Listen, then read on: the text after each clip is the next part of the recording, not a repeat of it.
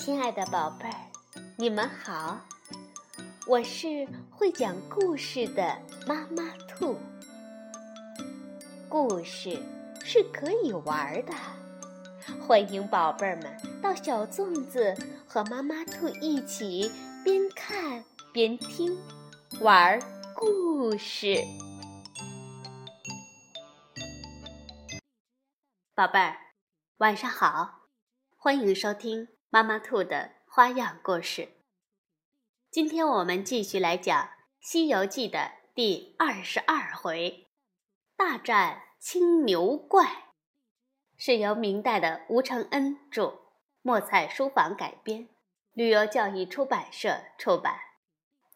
唐僧师徒离开了通天河，又一路向西而行，走了多时。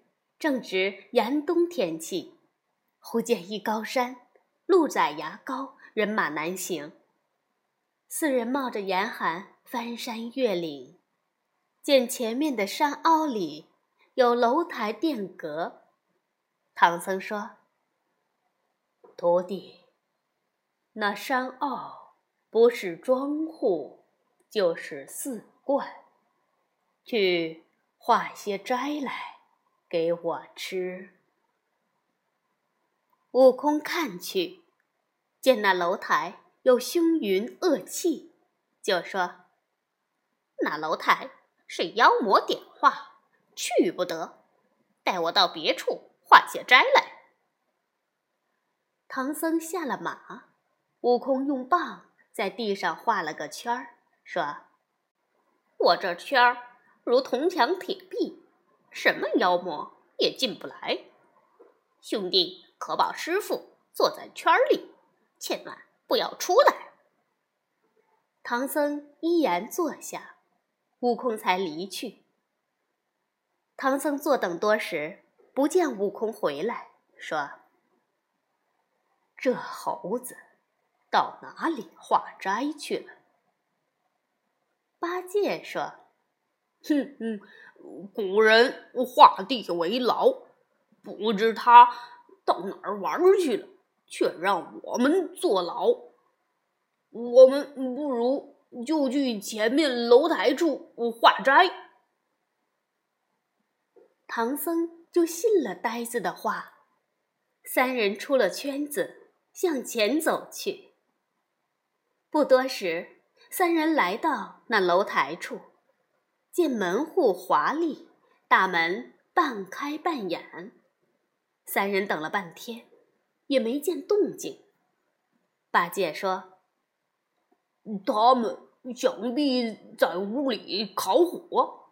嗯，你们坐着，我进去看看。”唐僧叮嘱道：“当心些，莫冲撞人家。”八戒把钉耙掖在腰中，整整一斤，装作斯文相，进去寻了一圈儿，也没见个人影。他上了楼，见幔帐放着，不分好歹，撩起一看，却是一堆骸骨。八戒又扭头，见金光闪耀，桌子上乱放着三件纳锦背心儿。八戒就拿下楼来说：“师傅，里面没有人影，只有一堆骸骨。我见桌上有三件背心儿，就拿了来，穿上挡挡风寒。”唐僧说：“这是盗窃之罪，不能要。出家人。”怎能贪小便宜？呆子却不顾唐僧的斥骂，说道：“嗯，我就穿一会儿，待师兄回来，走时再还他。”沙僧说道：“我也穿一件。”二人就脱了外衣，刚穿上背心儿，一齐栽倒。二人都被盗剪绑了，唐僧急得直跺脚，却怎么也解不开绳子。就在这时，里面涌出了一群小妖，把唐僧拿了。又抬上八戒、沙僧，来见老魔。老魔问：“你们是哪方和尚？青天白日，敢偷我的衣服？”唐僧说明了来历，求老魔大发慈悲，恕徒弟冒犯，放了他们。老魔却说：“我听说吃唐僧一块肉，长生不老。你送上门来，我岂能放你？”八戒这时叫道。嗯，我大师兄是齐天大圣孙悟空，带他化斋回来，有你好看。老魔听了有些心惊，让小妖把二人绑了，但拿了孙悟空一块儿蒸着吃。悟空往南千余里，才找到一户人家，主人见他貌丑。不肯舍斋，悟空费了半天口舌，使了个隐身法，来到厨房，掀锅盛了一钵饭，赶回来却不见了唐僧三人，才知定是进了楼台，遭了毒手，于是就拘来了山神土地盘问。山神说：“呃，这山叫……”金钩山，山前有个洞，洞里有个独角戏的大王。那大王神通广大，专在此点化楼台，捉拿行人来吃。唐僧和。天蓬、卷帘三人被他拿了，只怕凶多吉少啊！悟空把钵盂交给山神，说道：“带我去看看。”悟空找到洞前，喝道：“妖怪，速速放我师傅出来，饶你们性命！”小妖抱进去，老魔暗忖：自从来到尘世，从未遇到对手，正要会会他，于是就披了挂，手持长枪，率小妖出洞迎敌。二人相见，各执一词，话不投机，大动干戈。枪来棒往，大战三十回合，不分胜负。老魔喝彩：“好猴儿，真是个闹天宫的本事。”悟空也称赞老魔的枪法。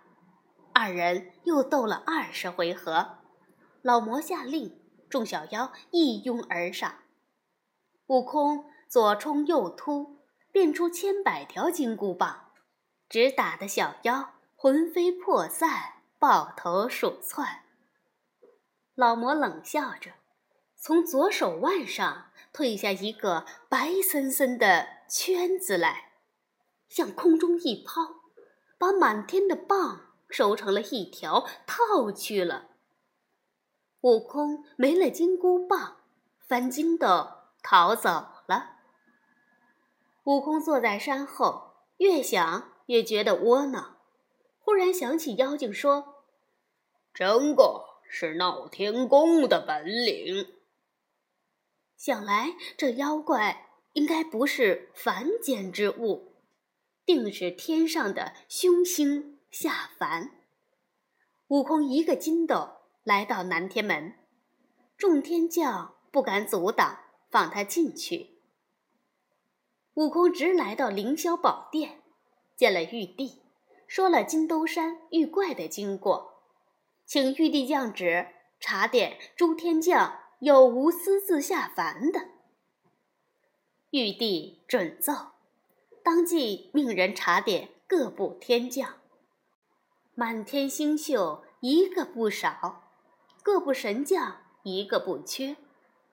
玉帝就让悟空挑几员天将助他降妖。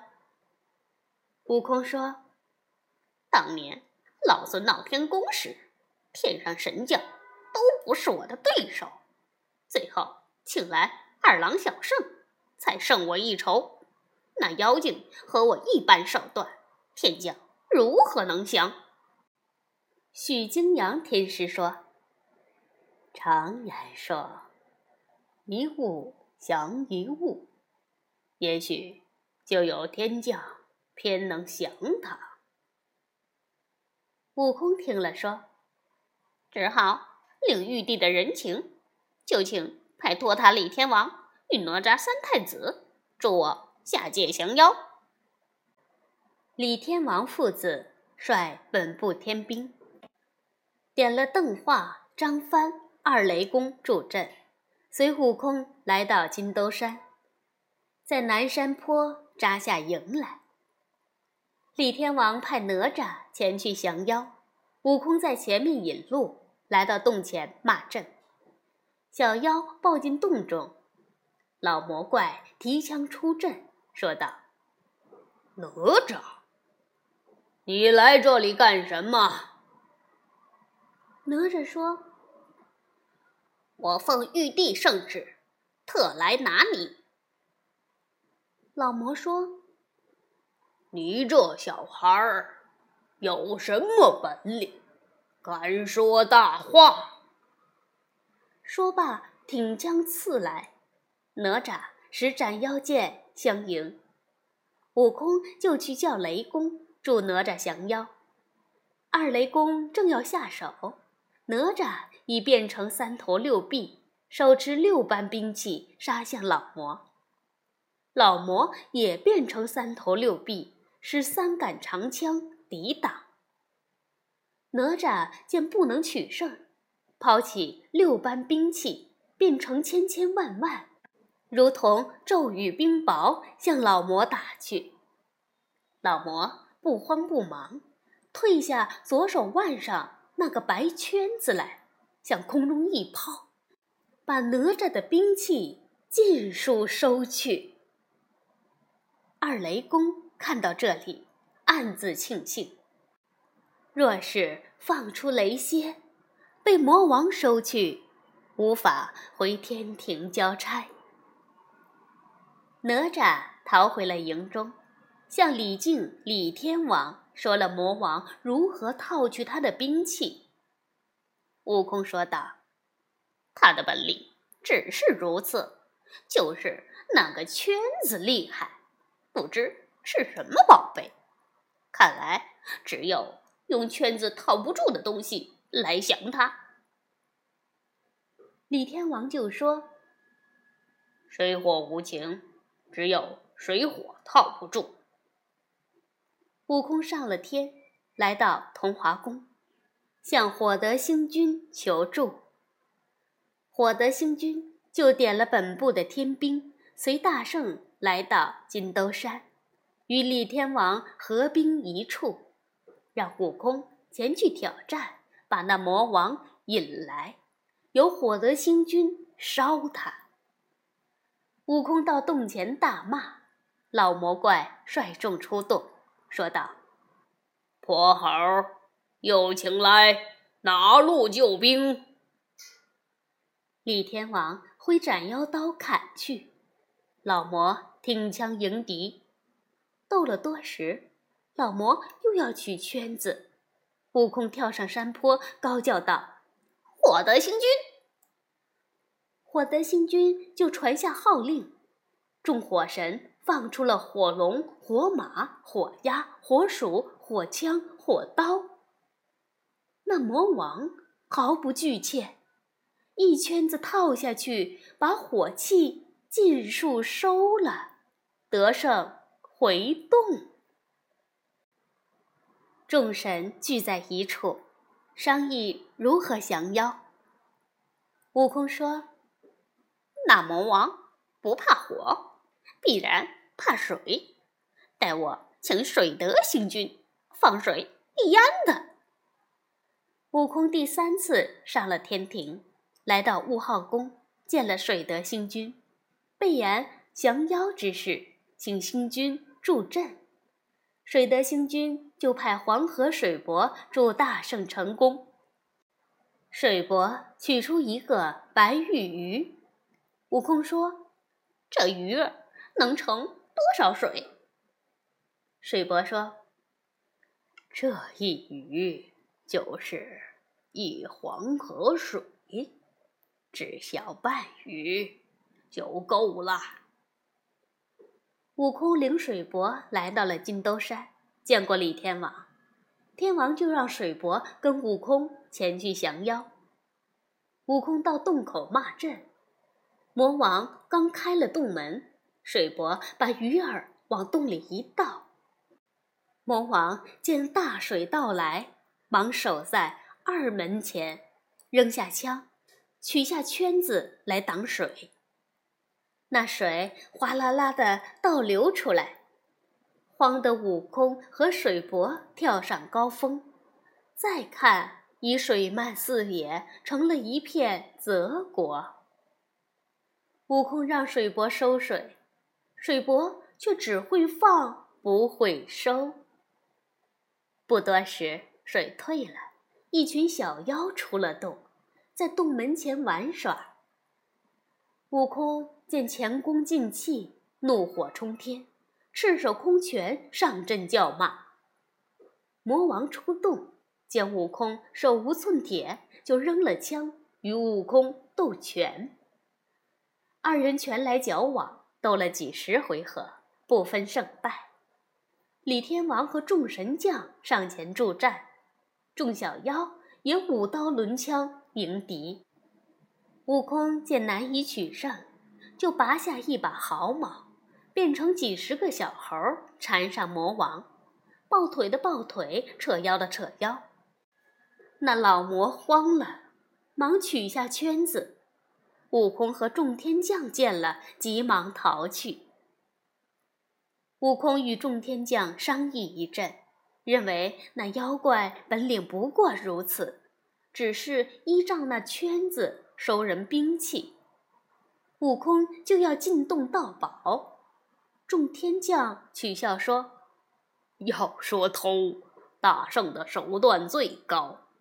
当年就因为偷而闹了天宫，今天正好又用上了。”悟空来到了洞口，变成个苍蝇，从门缝中钻进去，见魔王正坐在高台上饮酒取乐，众小妖唱的唱，舞的舞。为老魔助兴，悟空变成个狗獾精，混入了小妖群中。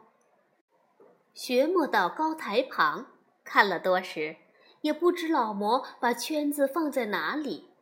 悟空转到后厅，见火龙火马都高高吊着，金箍棒靠在东墙，于是上前抓过棒，一路棒打出去。老魔措手不及，眼睁睁看着悟空杀一条血路打出洞门。魔王提枪赶出来，与悟空大战了三个时辰。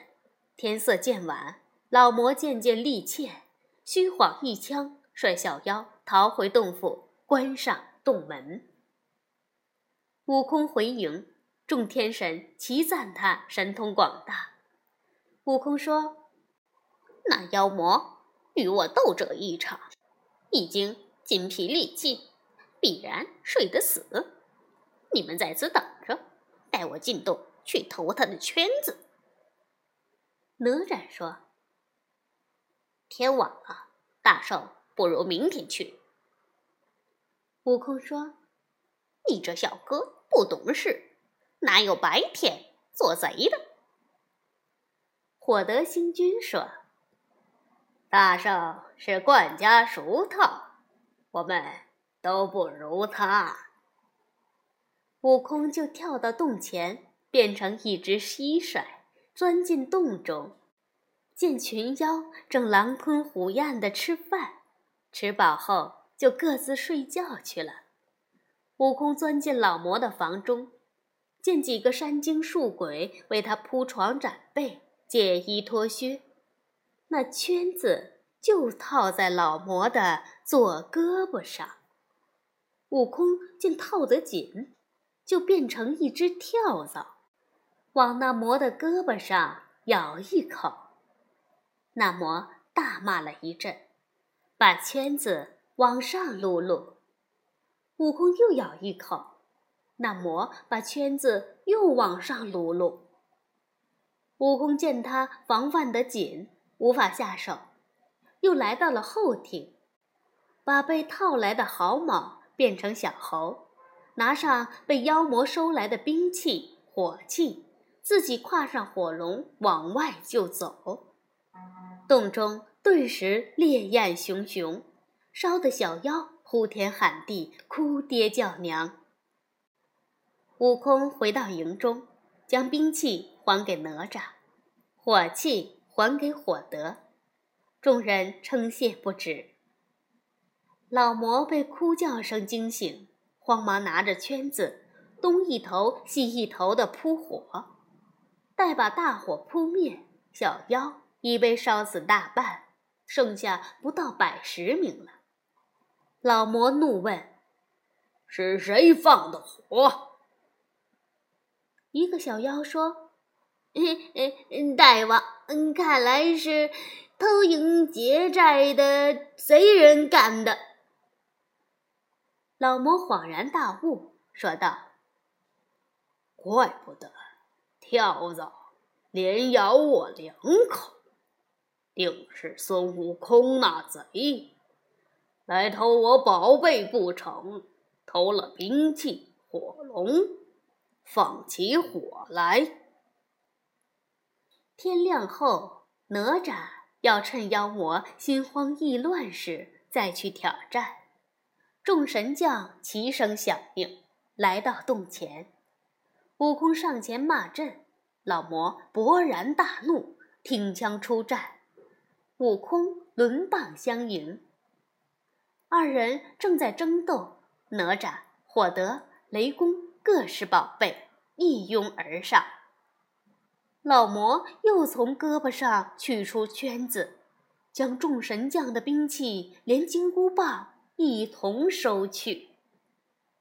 众神将败退，互相抱怨。悟空劝下他们说：“我到西天见佛祖，他定知道。”妖魔的根源，那圈子是什么东西？悟空纵筋斗云来到了灵山，比丘尼尊者迎上来问道：“悟空，来此干什么？”悟空说：“有事要见如来。”比丘尼把悟空领到雷音寺山门前。让悟空稍等，进去通报。不多时，佛祖命悟空进去。悟空参拜了如来，说明来意。如来就命十八罗汉各带一粒金丹砂，助悟空前去捉妖。悟空谢了如来佛祖，路上查看，只有十六罗汉。正在疑惑，降龙、伏虎二尊者赶上来说道。如来有话吩咐，我们晚来一步。众人来到金兜山，与李天王等神将相见。罗汉就催悟空前去挑战。悟空来到洞前，高声大骂。老魔出洞，悟空跳过去，伸手就是一巴掌，转身就逃。老魔大怒，随后赶来，正赶着。罗汉从空中撒下金丹砂来，把老魔陷了三尺。老魔跳出来，罗汉又撒下一粒。老魔怪见势不妙，忙取下圈子，把十八粒金丹砂全收了去。悟空问：“怎么不下沙了。众罗汉说：“下完了。”悟空说：“你们也降不了他，这可怎么办？”降龙说道：“如来吩咐我和伏虎，如失了金丹砂，就叫悟空找李老君。”悟空骂道：“可恨！如来也耍我老孙！早跟我说，不生的你们跑这一趟。”悟空第四次上了天，直奔兜率宫。童子拦住他说：“等我们通报。”悟空一把推翻了童子，直闯进去，与太上老君撞个满怀。悟空施了礼，说明来意。老君说：“此事与我无关。”悟空说：“哼，等我查出来，再跟你好好纠缠。”说完，就到处乱闯，四下查看，查了几间院子，来到牛栏，只见看牛童子正在睡觉，青牛却不见了。悟空大叫：“老官儿，牛走了！”童子被惊醒，吓得跪下连连叩头。老君喝问：“你是什么时候睡着的？”童子说：“弟子在丹房里拾了一粒仙丹，吃了就睡着了。”老君说：“那是七反火丹。”吃一粒要睡七天，随即就查少了什么宝贝，只是不见了金刚镯，说道：“幸亏芭蕉扇还在，不然连我也治不住他了。”太上老君就拿了芭蕉扇，跟悟空来到金兜山。见了众神将和罗汉，就让悟空再去挑战。悟空来到洞口，破口大骂，那妖怪提枪出洞，迎面就刺。悟空转身就跑，那魔怪正赶着，忽听有人高叫：“那牛儿，快跟我回家！”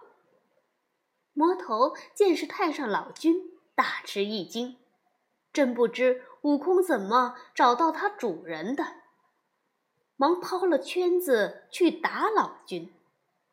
老君用扇子一扇，收了圈子，又一扇，那妖怪便现了原形。